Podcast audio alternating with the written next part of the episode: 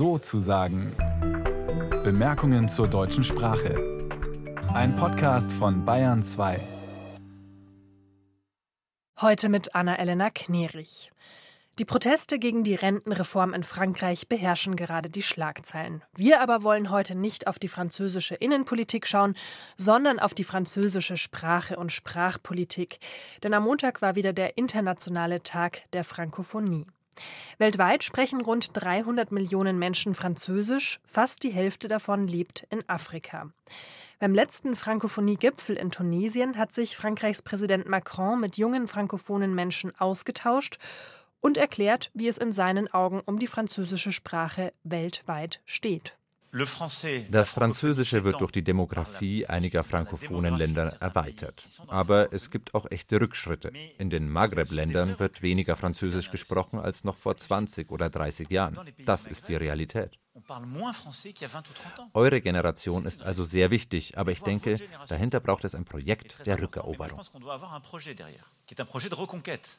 Macron will also die französische Sprache wieder stark machen, zu einem Trumpf in einer globalisierten Welt. Mit welchen Maßnahmen das erreicht werden soll und welche politischen Gründe da möglicherweise auch noch mit reinspielen, darüber spreche ich jetzt mit Kenny Kremer. Er ist Frankreich-Experte bei der Deutschen Gesellschaft für Auswärtige Politik. Hallo, Herr Kremer, schön, dass Sie da sind. Hallo, guten Tag. Herr Kremer, wir haben Macron gerade gehört. Er hat beklagt, dass es in den Maghreb-Staaten in Nordwestafrika immer weniger Französisch Sprechende gibt. Woran liegt das? Ich denke erstmal aus politischen Gründen. Es gibt die koloniale Vergangenheit und natürlich auch die Bestrebung, dann in diesen Staaten sich auch von diesem Erbe ein bisschen zu lösen. Das würde ich in Algerien stärker verorten als in Marokko oder Tunesien, weil da die Geschichte auch aufgrund des Unabhängigkeitskriegs von 1954 bis 1962 eine sehr schmerzvolle Geschichte ist, die auch heute noch in Frankreich und Algerien diskutiert wird. Das heißt, ich denke, da gibt es politische Gründe. Ähm, andererseits würde ich aber auch auf wirtschaftliche Gründe eher verweisen. Frankreich erteilt weniger Visa an diese Staaten in den letzten Jahren. Das heißt, wahrscheinlich ist Frankreich auch deswegen als Universitäts- oder äh, Mobilitätsstandort für diese Bevölkerung der Staaten weniger attraktiv geworden. Und spielt auch irgendwie das Englische eine Rolle? Das ist ja so der alte Feind des Französischen, der französischen Sprache.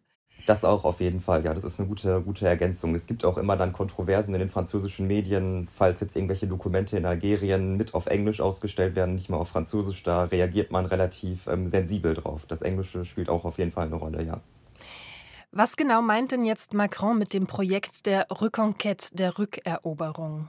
Ähm, hier würde ich erstmal auch darauf eingehen, dass der Begriff der Reconquête, der Rückeroberung, in der französischen Innenpolitik recht umstritten ist. Es gab ja den rechtspopulistischen Kandidat Eric Zemmour, dessen Partei Reconquête heißt. Das heißt, das ist schon mal mhm. eine gewisse Form von Ambiguität, der Macron sich aber auch bewusst ist. Ähm, es geht eigentlich, glaube ich, hierbei darum, äh, bei dieser Reconquête, bei diesem Ansatz, sich das zu Nutzen zu machen, dass die französische Sprache eigentlich auf einem aufsteigenden Ast ist, da nach verschiedenen Projektionen bis 2050 bis zu 800 Millionen Menschen Französisch sprechen werden. Frankreich wird aber einen immer kleineren Teil dieser Französischsprecher ausmachen. Deswegen geht es darum, dass Frankreich hier langfristig sich auch äh, positioniert und weiterhin innerhalb der Frankophonie äh, Einfluss ausübt. Innerhalb der Frankophonie, das muss man hier vielleicht kurz erklären, der Begriff Frankophonie hat nämlich zwei Bedeutungen. Mit kleinem f geschrieben ist allgemein der französische Sprachraum gemeint und mit großem F bezeichnet er die Organisation Internationale de la Francophonie, ein Verbund von 88 Staaten. Welche konkreten Maßnahmen hat Macron denn angekündigt, um die französische Sprache mehr zu fördern, um vielleicht auch den französischen Einfluss hier auszubauen?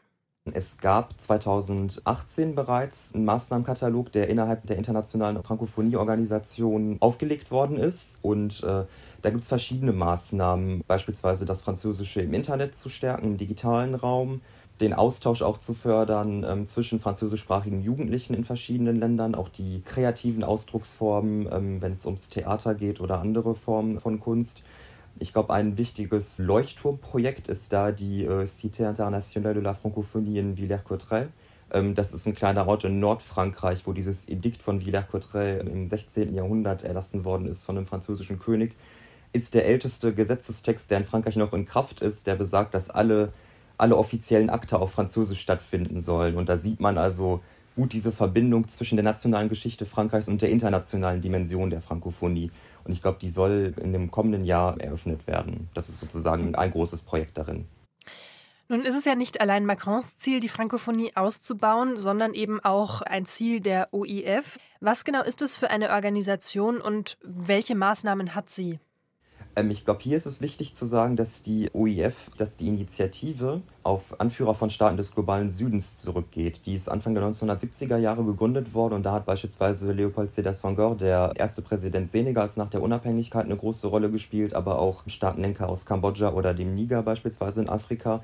Das heißt, hier ist es erstmal wichtig zu sagen, dass es nicht irgendwie eine zentral von Frankreich ausgesteuerte Stelle ist, sondern dass diese Organisation sich auch sozusagen als Sprachrohr aller Staaten irgendwie versteht, wobei natürlich Frankreich hier eine führende Rolle einnehmen möchte und die auch einnimmt.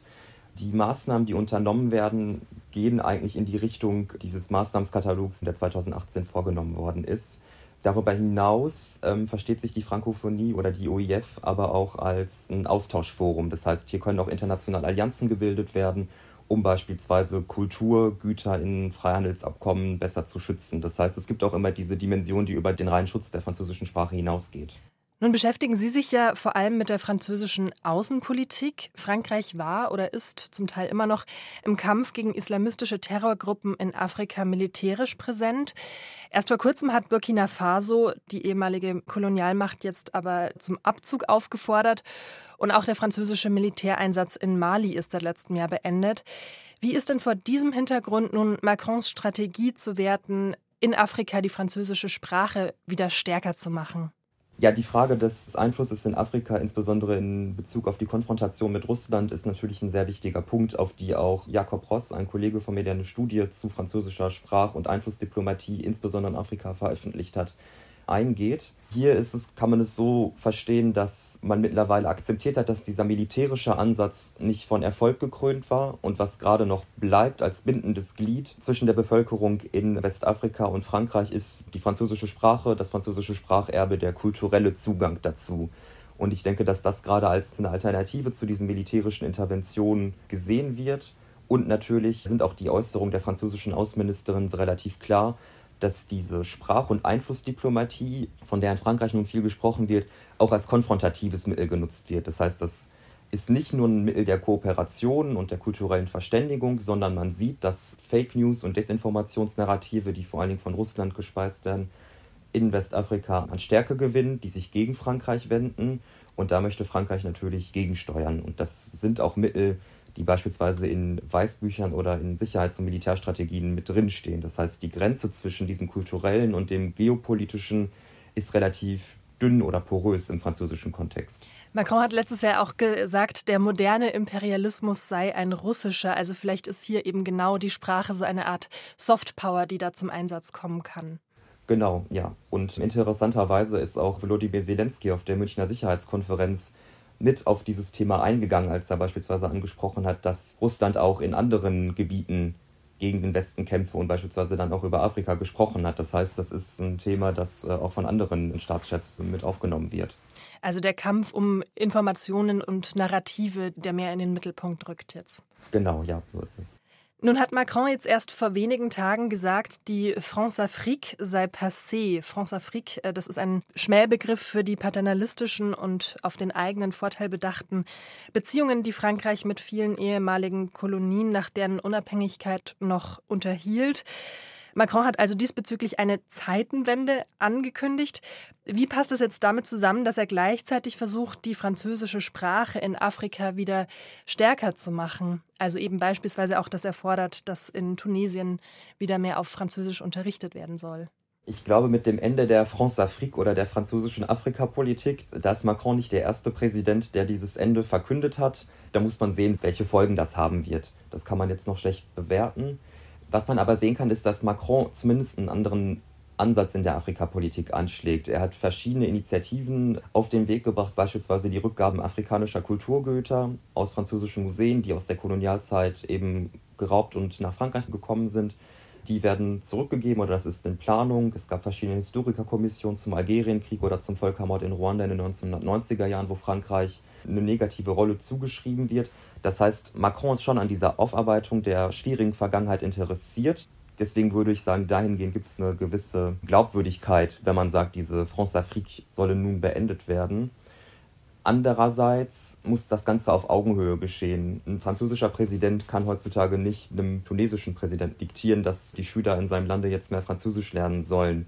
Das hat Macron auch in der Rede dargestellt, dass die Frankophonie sich eigentlich nicht nur als ein Raum, in dem Frankreich Zentrales versteht, sondern eigentlich Frankreich als kulturelles Erbe und als Sprache aller Französisch sprechenden oder als Sprache Afrikas vor allen Dingen. Ich denke, dahingehend wäre es aber auch wichtig, äh, den Französisch Lernenden zu zeigen, welche Vorteile es hat, Französisch zu lernen. Und da bleibt Frankreich natürlich als Universitätsstandort äh, relativ wichtig. Hier gibt es dann eine gewisse Inkohärenz in der Visapolitik, die ich vorhin auch schon angesprochen habe mit nordafrikanischen Staaten. Das heißt, ich glaube, die historische Aufarbeitung, die Augenhöhe und die Kohärenz auch mit anderen Politikfeldern, um das Französischlernen in der Welt zu stärken, ist, glaube ich, hier ein wichtiger Faktor. Ja, Macron hat sich ja auch direkt an afrikanische Studierende gewandt. Vor fünf Jahren in Ouagadougou hat er sich mit Studierenden ausgetauscht und auch sie nochmal ermutigt, mit Stolz Französisch zu sprechen. Es sei auch ihre Sprache. Ich weiß nicht, ob es so gut ankam, diese Ansprache. Ähm, es gibt ja auch afrikanische Intellektuelle wie der kamerunische Historiker Mbembe zum Beispiel, die die Frankophonie bis heute als Instrument des französischen Imperialismus wahrnehmen. Gibt es denn auch in Frankreich kritische Stimmen im Hinblick auf die Frankophonie? Zunächst mal, wenn man sich den Ort der Rede anguckt, Ouagadougou, das wäre heutzutage gar nicht mehr denkbar, dass Macron dort diese Rede hält da sich die politische Situation so geändert hat. Deswegen sehen wir schon, dass diese, diese neue Afrikapolitik oder das Ende der Afrikapolitik auf jeden Fall auch ähm, an ihre Grenzen stößt und Schwierigkeiten hat, umgesetzt zu werden. In Frankreich gibt es dahingehend auch kritische Stimmen. Ich würde aber auch darauf hinweisen, dass es beispielsweise die französisch-senegalesische Schriftstellerin Fatou Diom gibt, die auch diesen Standpunkt vertritt und sagt, Französisch ist auch eine Sprache Afrikas, dass sie sagt, wenn sie mit anderen Intellektuellen aus anderen westafrikanischen Staaten sich unterhalten möchte, dass das auf Französisch geschieht, dass man das auch als einen gewissen Vorteil sehen kann, um ein zusätzliches Kommunikationsinstrument zum Austausch zu haben. Aber natürlich ist das Ganze historisch sehr besetzt aufgrund der Kolonialvergangenheit. Und es kann natürlich auch der Eindruck entstehen, dass Frankreich diese Sprachforderung des Französischen durchsetzen möchte, vielleicht auch auf Kosten der lokalen Sprachen. Frankreich versteckt sich dann immer gerne hinter der Mehrsprachigkeit. Aber wenn man sich anschaut, wie es auch innerhalb Frankreichs um Mehrsprachigkeit gestellt ist, kann man schon oft in Frage stellen, ob das Ganze so glaubwürdig ist, da Frankreich nicht immer die europäischen Texte zur Anerkennung von Minderheiten und Regionalsprachen ratifiziert hat, da das verfassungswidrig sei laut Verfassungsgericht. Das heißt, da gibt es so ein kleines Glaubwürdigkeitsproblem. Und zum Schluss noch die Frage, wie realistisch ist es, dass diese Diplomatie kulturell, also diese auswärtige Kulturpolitik, Sprachpolitik Frankreichs tatsächlich den russischen Einflüssen in Westafrika etwas entgegensetzen kann? Halten Sie das für realistisch? Ich glaube, das ist eine sehr schwierige Aufgabe, da man hier auch an einer sehr, sehr dünnen Abgrenzung steht zwischen Desinformation bekämpfen und ja diese Desinformation, die natürlich auch aus nicht-demokratischen Staaten, wie es in Russland eben ist, kommt. Andererseits sollte man darauf auch achten, dass das nicht so als staatlich gelenkt daherkommt. Dann, dann, dann könnte man Frankreich ja einen ähnlichen Propagandavorwurf machen, wie wir ihn heutzutage an Russland richten. Das heißt, ich glaube, das Wichtige darin ist wahrscheinlich auch, dass Frankreich die Netzwerke, die es eigentlich noch hat und diesen Zugang zu den lokalen Eliten und auch zur Bevölkerung eben durch die Sprache, aber auch durch die Communities in Frankreich, die aus den Regionen auch eingewandert sind. Dadurch hat Frankreich natürlich einen einfacheren Zugang zu der Region. Aber ich denke, hier ist nochmal wichtig, auch auf jeden Fall auf diese Faktoren Glaubwürdigkeit und Augenhöhe hinzuweisen. Also ich denke, dass die Zeit, in denen Frankreich in Afrika auf solche Faktoren weniger Wert legen musste, vorbei sind.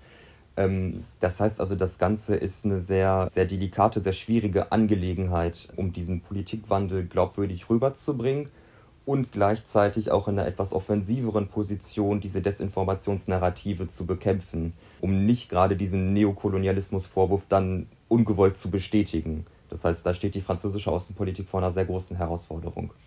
Das sagt Kenny Kremer, Frankreich-Experte bei der Deutschen Gesellschaft für Auswärtige Politik. Vielen Dank für das Gespräch. Danke sehr. Eine ausführliche Version des Interviews können Sie wie immer online nachhören in der ARD Audiothek. Und wir werden das Thema Frankophonie in einer kommenden Sendung auch nochmal aus afrikanischer Perspektive beleuchten. Schalten Sie also gern wieder ein. Bis dahin, danke fürs Zuhören, sagt Anna-Elena Knerich.